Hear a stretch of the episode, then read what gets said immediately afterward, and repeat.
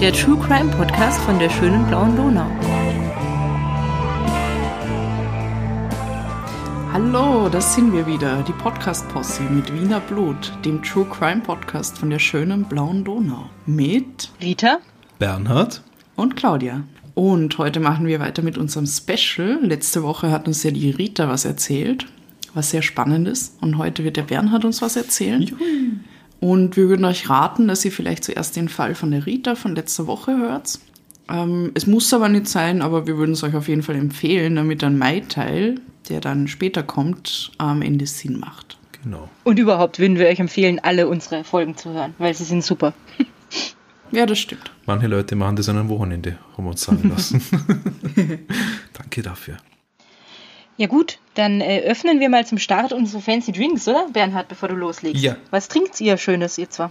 Ähm, wenn du mich gerade so fragst, äh, ich habe da eine Dose in einem leuchtenden Rot. Ich habe vorher geglaubt, dieses Drink heißt Catch Me If You Can, aber dann habe ich es umgedreht und es ist ein Eistee. Pfirsich. Was für Enttäuschung. aber es ist ein Pfirsich drauf, der beide Daumen hoch zeigt. Wie das ausschaut, kann, könnt ihr wahrscheinlich alle nicht vorstellen, das muss man gesehen haben. Ja, Pfirsiche haben ja normalerweise keine Daumen. Exakt, ja. Welt, ja. ja. ich werde das nochmal in die Grafik zuschicken, aber okay. Und was trinkst du, Rita? Ich trinke wieder Ginger Ale. Ähm, Habe ich beim letzten Mal schon getrunken, damals auch aus Gründen, dass er nicht so schlecht wird, weil der Fall so grauslich war. Ähm, und äh, ich weiß ungefähr, was der Bernhard uns heute erzählen wird, haben mich aber nicht so intensiv damit beschäftigt, weil ich muss die Details ja nicht kennen aber Ginger Ale schadet sich ja trotzdem nicht. Ja, das glaube ich auch. Ich habe auch meinen Drink recycelt ähm, und zwar trinke ich noch immer das fürs Lauer Balance Ingwer Lemongrass. Zum Wohl also. Chin Chin. So, dann soll ich starten. Starte, bitte. Ja. Gut, also ähm, zweiter Teil unseres Specials, unabhängig vom ersten Teil zu hören, den ihr aber zumindest nach diesem Teil spätestens nachholen solltet. Das empfehle ich euch wirklich. Meiner heutigen Erzählung schicke ich eine Triggerwarnung voraus. Es wird in dieser Folge unter anderem um das Thema Suizid gehen. Wenn ihr zu diesem Thema Fragen äh, habt, wenn ihr euch Hilfe zu diesem Thema holen möchtet, dann empfehlen wir die Website www.kriseninterventionszentrum.at. Da findet ihr äh, E-Mail-Adressen, Telefonnummern und äh, ganz allgemeine Informationen. Schaut da doch einmal vorbei. Im Oktober 1967 kam es zur Begegnung zweier Männer, die für beide in der Folge nur als schicksalshaft bezeichnet werden kann. Der eine, Johann K., saß als Beifahrer in einem Auto, das in Wien in eine Verkehrskontrolle geriet. Vielleicht war der Fahrzeuglenker zu schnell unterwegs, vielleicht hat er einen Vorrang missachtet, man weiß es nicht. Fakt ist, er wurde abgestraft von einem jungen Polizisten namens Ernst Karl, damals gerade 22 Jahre alt. Ernst Karl stammt aus Garming, einer kleinen Gemeinde in Niederösterreich, wo er im August 1945 geboren wurde. Seinen leiblichen Vater hat er angeblich nie kennengelernt, aber er soll später erfahren haben, dass der Vater schwer alkoholkrank war und in einer psychiatrischen Klinik lebte. Mit seinem Stiefvater kommt der Ernst Karl nicht so gut klar, umso mehr soll er seine Mutter vergöttert haben. Relativ früh, so heißt es in den Quellen, soll er eine Art Doppelleben begonnen haben. Nämlich ging er schon während der Hauptschulzeit immer wieder in Kinovorstellungen, also an einen Ort, an dem man aufgrund der schlechten Lichtverhältnisse nicht so leicht erkannt wird, wobei er angeblich Mädchenkleidung trug. Das klingt jetzt natürlich wahnsinnig übel klischeehaft, wenn man nachschiebt, dass sich Ernst Karl einfach nach und nach seiner Homosexualität bewusst worden war. Aber wie gesagt, ich folge hier der Quellenlage. Das erwähnte Doppelleben führte er insofern weiter, als er seine sexuelle Orientierung geheim hielt. Es war ja damals nicht einfach nur so, dass man mit Vorurteilen oder gesellschaftlicher Benachteiligung rechnen musste, wenn man nicht der vermeintlichen Norm entsprach. Vielmehr war Homosexualität in Österreich schlicht verboten. Bis ins Jahr 1971 gab es Freiheitsstrafen und ab dann zumindest legistisch noch eine strukturelle Benachteiligung gegenüber heterosexuellen Beziehungen bzw. Handlungen. In einer kleinen niederösterreichischen Gemeinde Anfang der 1960er Jahre, in denen wir uns nun befinden, hätte man es als geouteter Jugendlicher also garantiert schwer gehabt. Mhm. Ernst Karl hielt einen wichtigen Teil seiner Persönlichkeit also geheim. Er durchlief nach der Schule eine Berufsausbildung zum Maurer, ging im Herbst 1963 mit 18 Jahren zum österreichischen Bundesheer und entschloss sich in dieser Zeit zu einer beruflichen Neuorientierung. Ernst Karl wollte Polizist werden. Und das wurde er auch, machte die Ausbildung in Wien und war ab dem Herbst 1966 in Meidling stationiert. Das ist der zwölfte Bezirk unserer Stadt. Er war nun 21 Jahre alt und galt unter seinen Kollegen wohl als guter Polizist. Wenngleich er von Beginn an auch eine gewisse Auffälligkeit zeigt. Ziemlich streng soll er gewesen sein, wenn es um die Auslegung der Gesetze und das Ausstellen von Strafmandaten ging. Ab und zu soll er vielleicht sogar seine Kompetenzen überschritten haben. Zum Beispiel heißt es bei unseren Freunden Andreas und Regina Zeppelzauer, deren Buch deren Buch über die spektakulärsten Mordfälle Österreichs immer wieder eine willkommene Grundlage für Recherchen darstellt, über den Ernst Karl. So schießt er einmal einem angeblich flüchtenden Autofahrer nach.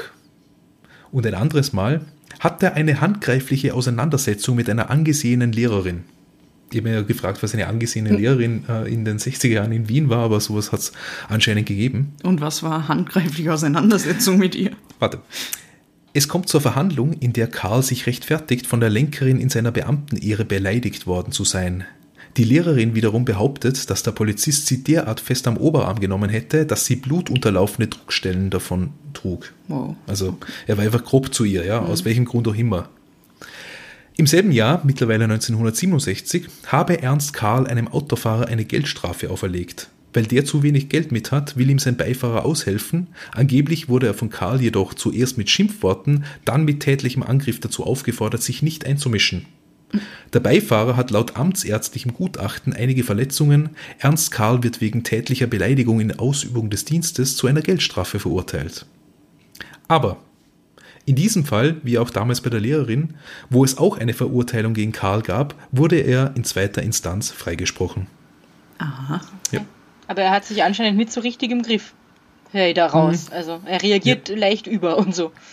Ja, genau, hat ein, ein bisschen ein Aggressionsproblem. Mhm. Kommt äh, es klingt, als wäre Haarslaufe. Genau, ja. In Wien so schön sagt. Irgendwann um diese Zeit herum im Oktober 1967 kam es zu der eingangs erwähnten schicksalshaften Begegnung. Der Bürger Johann K. trifft als Beifahrer im Rahmen einer Verkehrskontrolle auf den Polizisten Ernst Karl. Was insofern zum Problem wird, als dieser ihn einige Wochen später wiedererkennt und anspricht. Im Dezember 1967 ist das in einem einschlägigen Kaffeehaus in der Wiener Innenstadt, einem Männercafé, wie man es auch nannte zu der mhm. Zeit. Okay. Dazu muss man wissen, dass Johann K. so wie Ernst Karl homosexuell war. Und dafür sogar schon vorbestraft. Das ist in der Zeitung nachzulesen. Und weil Wien zwar eine Weltstadt ist, aber die einschlägige Szene, wenn ich das jetzt mal so nennen darf, eben nicht sonderlich riesig, hat Johann K. den Ernst Karl halt irgendwann wahrgenommen. Was nun folgt, ist keine Romanze, sondern beinharte Erpressung. Johann K. konfrontiert Ernst Karl mit seinem Wissen und droht ihn zu outen. Das wäre natürlich eine Katastrophe für diesen. Es besteht die Gefahr einer Verurteilung und Bestrafung. Und zusätzlich wäre dann im Job als Polizist in dieser Zeit wohl untragbar. Und um das jetzt äh, vielleicht noch einmal äh, ein bisschen äh, besser auf den Punkt zu bringen, also strafbar äh, war in dem Sinne nicht das homosexuell sein, weil das mhm. ist ja an sich äh, schwer greifbar, aber äh, homosexuelle Handlungen. Also und wenn dann natürlich jemand äh, geoutet wird, zwangsgeoutet, dann ist natürlich impliziert, dass da auch Handlungen sind und dann wird man vielleicht genauer hinschauen oder was auch immer. Auf jeden Fall gab es einen tatsächlich einen gewissen Strafrahmen für diese Art der Handlungen.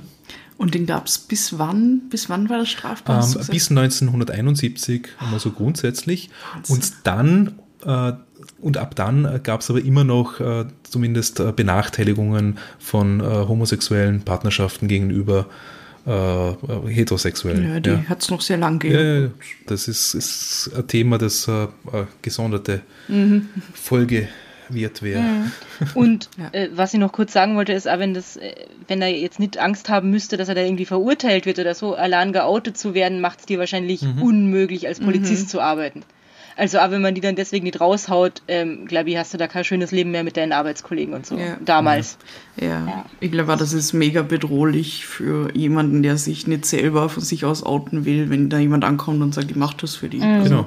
In, heute noch genauso. Ja, Genau. klar. Ja, ab, abgesehen davon, dass jetzt ein Zwangsouting Ja. gegenüber, also von Dritten immer kacke ist. Ja. Schrecklich. Ja. Ähm, genau. Der Johann K. tritt also an den Ernst Karl heran, sagt ihm, hey, ich weiß, du bist der Polizist von damals, du bist offensichtlich homosexuell, was machen wir? Ja?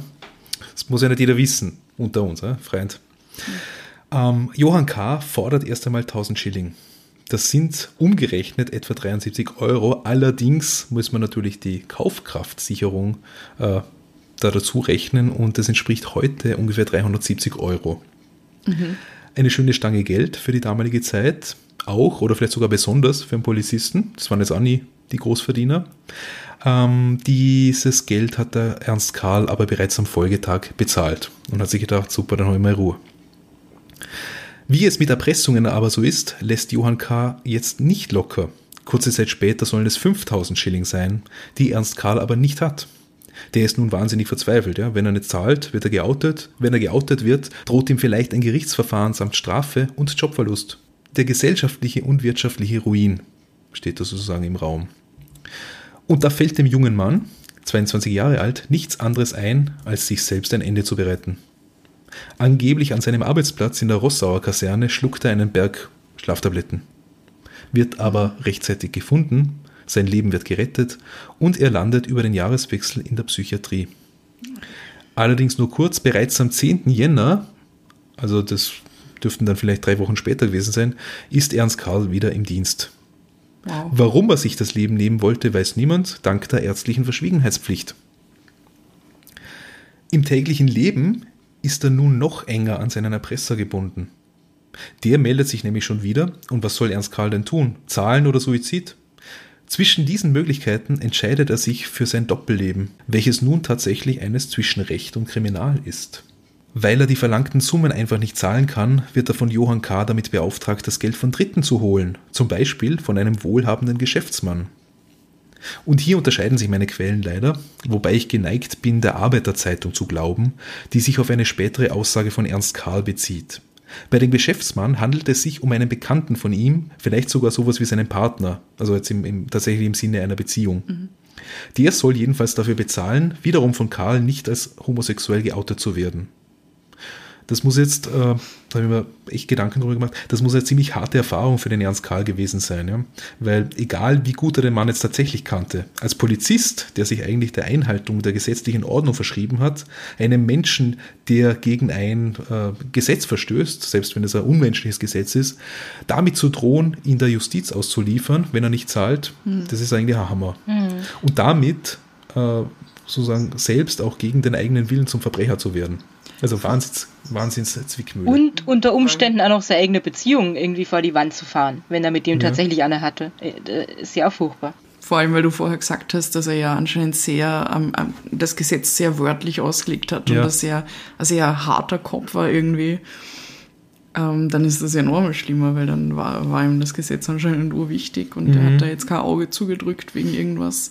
Und dann hat er ja selber durch sein homosexuelles Handeln praktisch das Gesetz gebrochen. Aus, also aus seiner Sicht muss, muss das auch Ja, also ist, total krass sein. Er ist, glaube ich, so, so in, in vielerlei Hinsicht in einer Zwickmühle. Also so moralisch, in einer moralischen Zwickmühle und jetzt natürlich dann auch äh, rechtlich gesehen. Ähm, die Geschichte, die, er, die der Ernst Karl, diesen Geschäftsmann, aufgetischt hat, die, die muss ungefähr so gelautet haben, äh, dass der, also er hat ihm so ungefähr sowas erzählt, der, der Johann K. wäre in Haft und würde über sie beide auspacken. Also über den Ernst Karl und über äh, diesen Geschäftsmann. Außer man organisiere Geld, sodass sich der K. einen besseren Anwalt leisten könne und dann eben rauskommt. Gut. Die 10.000 Schilling, die Karl verlangt hat, erhält er und gibt sie an den Johann K. weiter. Wider Karls Erwarten hält der sich aber nicht an die vorab getroffene Vereinbarung, wonach Karl einen Teil des Geldes behalten dürfe. Wer hätte das gedacht?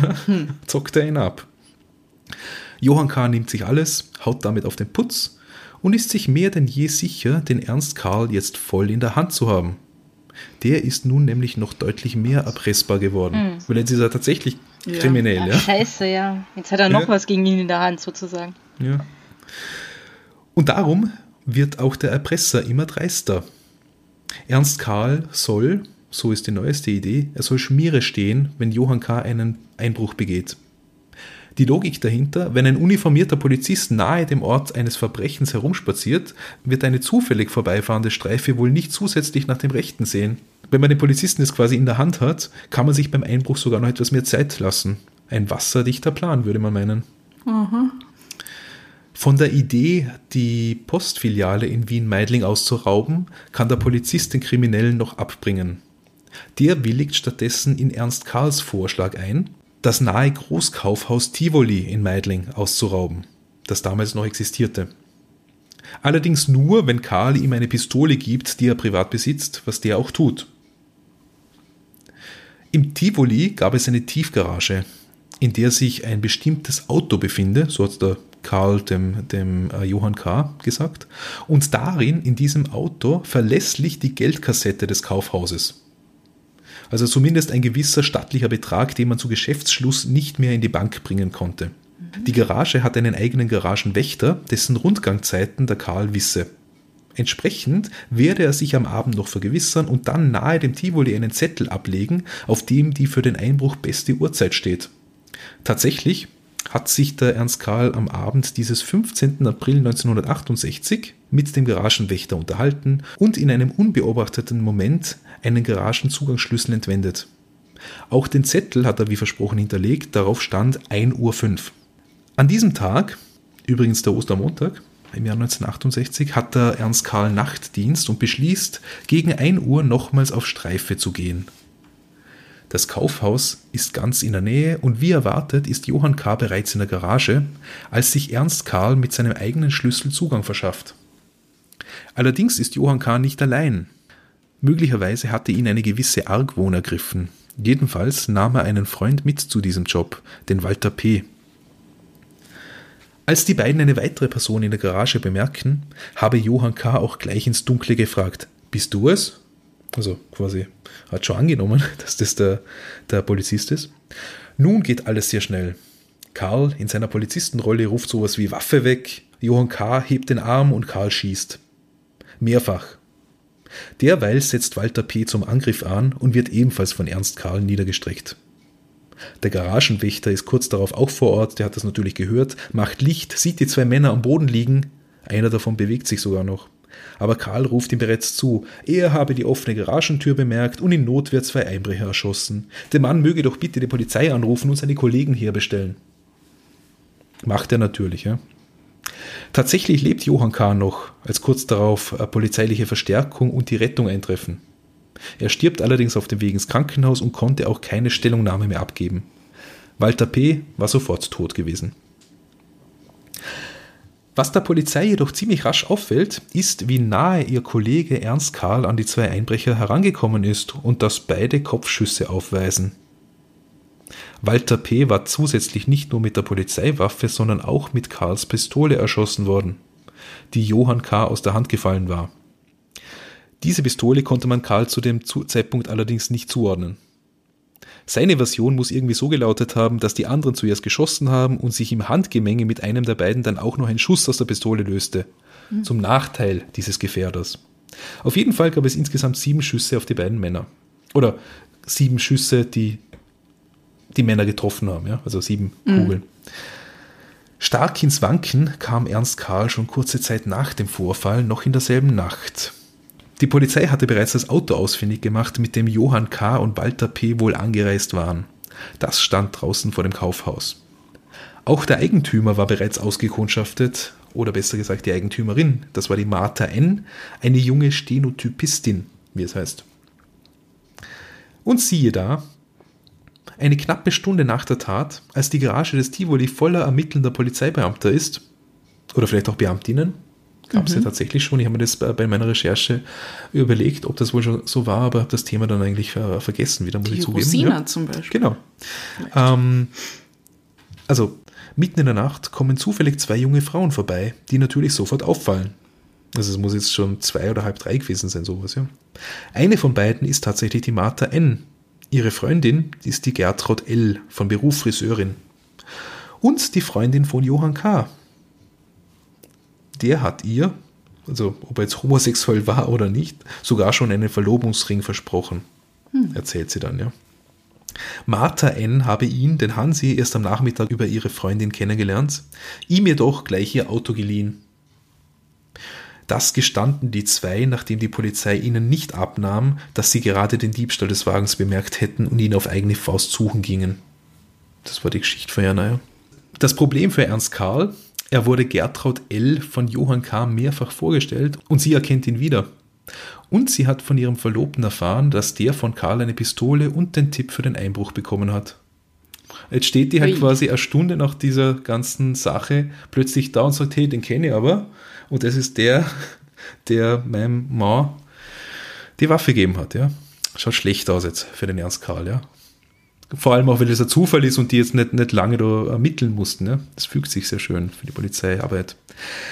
Auch wenn es inzwischen völlig abwegig klingt, hält der Ernst Karl aber an seiner Notwehrstory fest. Auch noch vor Gericht. Die Verhandlung findet im Dezember 1969 statt. Ernst Karl befand sich also knapp 20 Monate in Untersuchungshaft. Und dann erzählt er eben seine bekannte Story, er weitet sie aus und spricht plötzlich von einem dritten Mann, den er beim Garagentor des Tivoli gesehen hat, einem Unbekannten. Nimmt dem auch keiner ab. Sein Verteidiger scheint diese Strategie nicht ganz so toll zu finden, aber aufgrund dieser Uneinigkeit ändert sich Karls Zugang nicht etwa nein, er will sich selbst verteidigen und geht so weit, dass er einen Antrag stellt, man möge den Anwalt bitte psychiatrieren. Wow. Okay. Also das muss eine ziemliche Show gewesen sein da vor Gericht. Bei all dem macht er allerdings ähm, einen recht imposanten Eindruck, wenn man, wenn man sich Fotos anschaut. Ja. Ähm, man, man, sieht auf Bildern den Ernst Karl, also äh, Ernst Karl sieht gut aus, wirkt sympathisch und intelligent. Auf einem Bild hält er die Hände so, wie man es heute als Merkel-Raute bezeichnet und scheint einen ausschweifenden Vortrag zu halten. Auf einem anderen Bild sieht man ihn im Gerichtssaal neben einem uniformierten Polizisten. Sie unterhalten sich, beide sichtlich gut gelaunt. Ernst Karl lächelt zufrieden. Man hat irgendwie den Eindruck, als glaubt er tatsächlich noch mit dem Schrecken davon zu kommen. Mhm. Und er wirkt, er ist auf diesen Fotos total elegant gekleidet, ja, irgendwie mit so einem Stecktuch und mhm. mit einem Gilet. Also ich glaube, wenn man wenn man dieses Bild jetzt ohne Zusammenhang sieht, ja. ähm, bei der Verhandlung wird man vielleicht denken, das ist der Anwalt und nicht genau, der genau, Angeklagte. Genau, genau. Könnt ihr euch in, in, in den Quellen, äh, die, wir, die wir immer nennen und, und auf der Webseite dann auch wieder zugänglich machen, äh, gerne selber anschauen. Können wir leider nicht in den Social Media teilen, wegen Urheberrechten, um die wir uns äh, ja, kümmern, im Unterschied jo. zu anderen. also äh, er glaubt tatsächlich noch mit dem Schrecken davon zu kommen.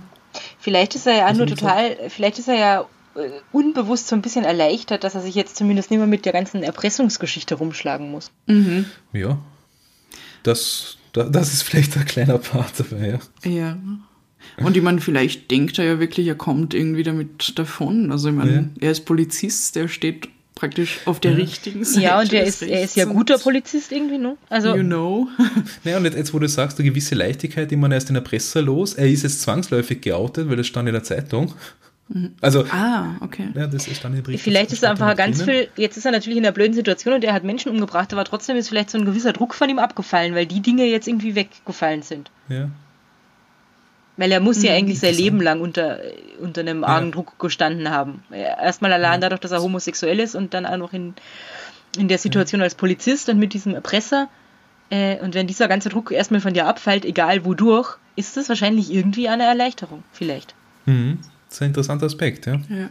Und sein Anwalt wollte wahrscheinlich von ihm, dass er, dass er alles zugibt, gell? damit, damit ja. er irgendwie mildernde Umstände geltend machen kann und so. Ja, was auch immer, was so, so stur wie er auf dem offensichtlich nicht äh, korrekten Ablauf bestanden hat, das, das macht halt echt kein gutes Bild dann. Ja. Mhm. Einer, einer Verurteilung kann er sich dann eben nicht entziehen. Das ja, nicht, er war wahrscheinlich der Einzige, der daran geglaubt hätte. Das Gericht verhängt gegen Ernst Karl eine Haftstrafe in der Dauer von 20 Jahren. Die Autorin Helga Schimmer, die, die Rita auch äh, in der vorhergehenden Folge schon äh, erwähnt hat, hat in ihrem Buch Mord in Wien noch ein interessantes Statement zu diesem Fall ausgegraben, aus der Arbeiterzeitung. Ähm, da heißt es in einem Kommentar zu diesem Fall, man kann mit gutem Gewissen sagen, dass Karl in kaum einem anderen europäischen Land zum Mörder geworden wäre. Zumindest nicht aus jenen Beweggründen, die ihn in Wien zu seiner Untat trieben. Denn die Gesetzeslage in den meisten anderen Ländern hätte es Erpressern gar nicht möglich gemacht, die homosexuelle Neigung eines Mannes zur Ausübung eines psychischen Zwanges zu missbrauchen. Für die Verbüßung seiner Haftstrafe wird Ernst Karl in die niederösterreichische Justizvollzugsanstalt Stein eingeliefert. Wir haben schon oft davon gehört. Und dort trifft er auf einen uns bereits Bekannten, Johann Rogatsch. Und spätestens jetzt sollten sich alle, die die vorhergehende Folge nicht gehört haben, die noch einmal nachhören, um zu erfahren, wer dieser Johann Rogatsch ist. Weil in der nächsten Folge hört ihr, was die beiden verbindet. Außer, dass sie im selben Häfen sitzen. Ganz genau. Das werde ich euch dann sagen. Ja, Ja, Wahnsinn. Dank, danke, Bernhard. Das, das ist ja ihre Geschichte. Ja. Tragisch, tragisch. total, ja. Das Schicksal dieses Mannes und. Das Ja, ist echt, das ist ganz schwierig. Ich weiß gar nicht, wie ich mich fühle. Das ist tragisch und er, er tut mal leid und auf der anderen Seite hat er Menschen umgebracht und Ich, ich frage mich ja tatsächlich, ob es von Anfang an sein Plan war, die umzubringen. Oder sie nur äh, sozusagen bei der Tat zu überführen und damit ins Gefängnis zu bringen. Und wenn die dann gegen den Polizisten aussagen, ja, aber der ist schwul, ähm, dann klappt denen das, also in der Hoffnung, dass denen dann eh niemand mehr glaubt und die sozusagen äh, ihn nimmer sozusagen äh, beschuldigen können irgendwie und erpressen können, weil sie dann halt verurteilt werden selber und als Straftäter unglaubwürdig werden. Oder aber tatsächlich von Anfang an äh, vorgehabt hat, die, die oder den, er hat ja nicht gewusst, dass da ein zweiter dabei sein wird, ähm, aus dem Weg zu schaffen, ganz. na, soweit ich das gelesen habe, ähm, ist, ist das schon sein Plan gewesen. Okay. Er wollte er wollt den Johann äh, aus dem Weg schaffen. Allerdings hat er scheinbar nicht gewusst, dass er den Walter P. mitnimmt. Und es, es heißt eben auch, äh, ich glaube, das war in der Arbeiterzeitung äh, drinnen dann, dass, äh, dass man vermutet eben, dass der Johann K., oder vielleicht war das auch eine Aussage von, von seiner Freundin, ja, dass der schon ein bisschen misstrauisch war, ob, ob, ob er dem wohl jetzt vollends trauen kann. Gehen wir lieber zu zweit hin, weil dann, dann ist das einfacher, ja. Und das war das Verhängnis vom, vom äh, Walter? Walter P. ja. Und ja, das, das klingt schlüssig, dass, dass ihn das irgendwie aus dem Konzept gebracht hat. Wenn man eigentlich drüber nachdenkt, ist die Tat ja relativ dilettantisch jetzt, vor allem für einen Polizisten. Also man kann ja nicht behaupten, okay, ich habe auf Einbrecher geschossen und dann gibt man denen zwar Kopfschüsse aus nächster Nähe. Also das, das passt ja alles dann überhaupt nicht zusammen, schon auf den ersten Ja, Blick. und auch, dass er seine eigene Waffe dann nochmal benutzt hat, statt nur seine Dienstwaffe Ja. und so. Ne? Das ist vielleicht auch in dieser Panik, da ist noch ein zweiter und den muss sie jetzt auch aus dem Weg schaffen und so. Und Genau. Ja. Ja. Nein, es, es muss ein äh, schon Wahnsinns, ich meine, verständlich, ein Wahnsinnshass auf diesen Johann K. da im Spiel gewesen sein, weil es heißt, dass er, dass ihn eben quasi einmal angeschossen hat und dann aber noch zweimal aus nächster Nähe nachgeschossen hat. Und dasselbe halt beim, beim anderen, ja. Einer, einer von beiden hat halt die drei und der andere die vier Schüsse abbekommen. Also er wollte auf jeden Fall äh, sie zu Tode bringen. Ja, aus all den Gründen, die wir gehört haben. Und hat halt gehofft, dass er dann seine Ruhe hat. Und natürlich dieses Täuschungsmanöver, dass er als Polizist im Dienst zufällig da vorbeigekommen ist und die ihn halt angegriffen haben, ja. Notwehr. In der Theorie ist das ein guter Ja. Plan. naja, und schlechte Ausführung. Ja, die Umsetzung ist ja nicht so easy. Ja. Und äh, ich will jetzt nicht rechtfertigen, dass er da irgendwie zwei Menschen umgebracht hat, weil du sagst, er muss so einen Hass auf den, auf den Johann K. gehabt haben. Den Hass kann ich schon nachvollziehen, weil der Typ hat sein ganzes Leben in der Hand gehabt. Irgendwie seine ganze Existenz hätte der zerstören können. Ähm, Also, dass man da eine ordentliche Wut hat und verzweifelt ist, das kann ich schon ganz gut nachvollziehen. Ja. ja, das ist wirklich ein Fall, wo also der Ernst Karl irgendwie Opfer und dann Täter war. Das ist beides irgendwie. Opfer auch einfach der beschissenen Gesetzeslage, dass, äh, Ja. dass es äh, verboten ist, homosexuell zu sein, sozusagen. Was für ein Scheiß. Also, Und wie viele Leute das damals wahrscheinlich genauso betroffen hat und die ja erpresst worden sind oder damit irgendwie gehadert haben, oute mich jetzt und verliere dann meinen Job und gehe ins Gefängnis und so. Also widerlich. Hm. Ja, Ja, was, was, was sagen wir zur Hollywood-Skala? Wo wir ein, also wo wir nochmal drüber reden, ähm, ob wir etwas ähnliches wie diesen Fall jetzt im Fernsehen sehen wollen würden und damit den Fall nochmal einordnen für uns. Würdest du ihn gern sehen, Claudia? Ja, ich glaube schon. Weil er ist, er ist halt so besonders. Also das ist jetzt kein Fall, den man irgendwie jeden Tag hört. Mhm. Besondere Beweggründe, ein ganz, ganz äh, spezielles Motiv. Und es, es wäre super interessant, da irgendwie nochmal in diese Zeit zurückzublicken, wo das, wo es dieses schreckliche Gesetz noch gegeben hat, dass Homosexualität strafbar ist. Mhm. Und ähm, einfach zu beleuchten, was das halt auf die, diese unterschiedlichen Menschen da in der Geschichte für Auswirkungen gehabt hat. Eben auf den Ernst Karl, auf wahrscheinlich auch den Johann K., mhm. den das ja betroffen hat, den Geschäftsmann, der da auch noch reingezogen wurde in, das, in diese Erpressung. Also das wäre interessant. Würde ich mal schon anschauen, auf jeden Fall. Was ja. meinst du? Ähm, ja, könnte man eine tolle, einen tollen Film draus machen, eine, eine Studie, ein Drama über, ja, über die, die gesellschaftlich, über den gesellschaftlichen Status quo dieser Zeit mhm. in in Bezug auf äh, Homosexualität. Gleichzeitig, ich meine, das war 1968, gleichzeitig äh, ist, ja, ist es ja in Deutschland mit den studentischen Unruhen losgegangen. Ebenfalls in der Zeit ist die Hippie-Bewegung weltweit groß geworden. Im Jahr drauf war, war Woodstock und alles. Also das, das, das war ja eigentlich kurz, 1968, das war ja kurz vor einem, einem Wahnsinnsausbruch in, in mehrerlei Hinsicht. Ja? Also dieses, mhm. dieses, dieses äh, Vakuum oder dieser, dieser, dieser, diese Energie, die sich da aufgestaut hat, mhm. in, in, einem, in einem quasi gesellschaftlichen Urknall ausgebrochen wurde, an, an diesem Fall ein bisschen aufzuhängen, kann ich mir vorstellen, ja. Ja, und vor allem, man denkt immer so, ja, die 68er, mhm. total freie Zeit, jeder kann jeden lieben. Bullshit. Mhm. In Österreich zumindest. Ja, Vita? Ja, das ist, also wie du eh schon gesagt hast, das ist ja einfach generell eine sehr spannende Zeit, was da irgendwie alles passiert ist. Und ähm, also von mir kriegt das Ding auf der Hollywood-Skala schon vier oder fünf Sterne, weil man kann da ja ein super Gesellschaftsdrama rausmachen und was ihr eh schon gesagt habt, irgendwie äh, sagen, was hat es mit all diesen Menschen angestellt, dass es dieses beschissene Gesetz gab. Man könnte tatsächlich, ich bin ja sonst nicht immer so ein Fan davon, den Täter so in den Mittelpunkt zu stellen, aber auch, ähm, irgendwie zu porträtieren, diese Zerrissenheit, die da wahrscheinlich im Ernst Karl vorgeherrscht ja. hat, zwischen Homosexualität und äh, Polizist sein und äh, sich mit diesem Erpresser auseinandersetzen müssen, was da in ihm die ganze Zeit vorgegangen ist, könnte man wahrscheinlich auch ganz großartig irgendwie verfilmen. Mhm. Also äh, würde ich mir anschauen, auf jeden Fall. Mhm. Und vor allem, wenn ihr dann noch wisst, was mit ihm weiter passiert. Ja. Da kommen noch Dinge. Soll man an dieser Stelle äh, äh, verraten, wann Sie das hören können? Könnte man machen, ja. Ja.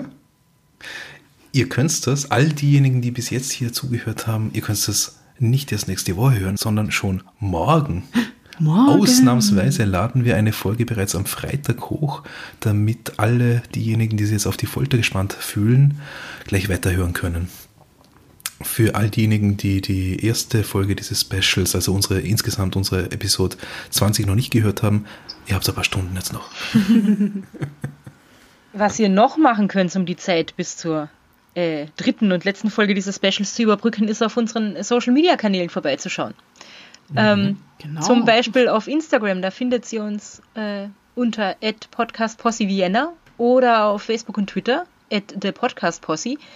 Oder ihr schaut auf unserer von Bernhard wunderschön gestalteten Website vorbei, äh, www.podcastpossi.at. Oder ihr nutzt die paar Stunden bis zur nächsten Folge, ähm, um uns ans Possiphone zu schreiben oder uns eine Sprachnachricht oder ein Video oder Fotos zu schicken. Und zwar unter der Telefonnummer 0043 677 634 662 63. WhatsApp, Signal, Telegram, SMS, wir haben alles.